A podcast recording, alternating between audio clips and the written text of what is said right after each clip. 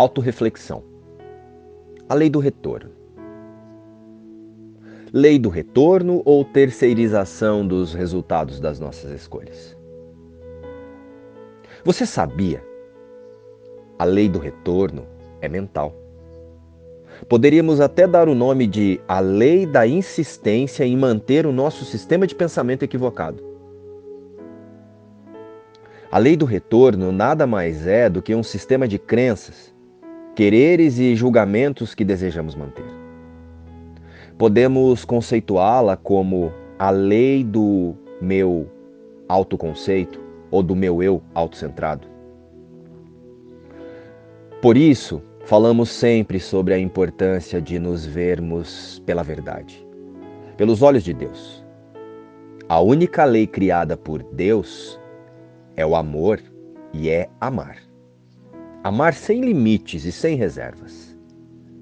Qualquer outra lei faz parte do mundo das formas e foi criada para nos distrair da nossa real natureza, a divina, o Espírito. Somos a imagem e semelhança de Deus e isso é imutável. E para o Filho de Deus, não há outra lei senão a lei do amor, a lei de Deus.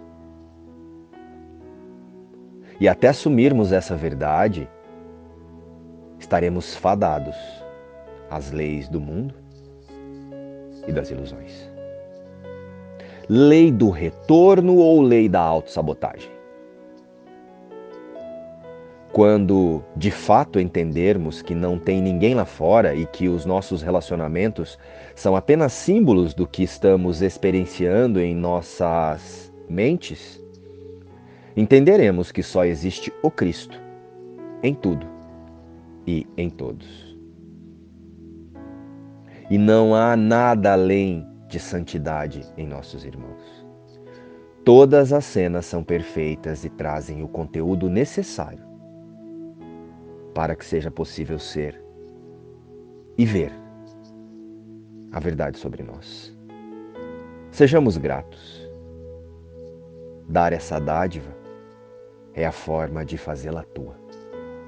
Luz e paz. Inspiração. Um curso em milagres.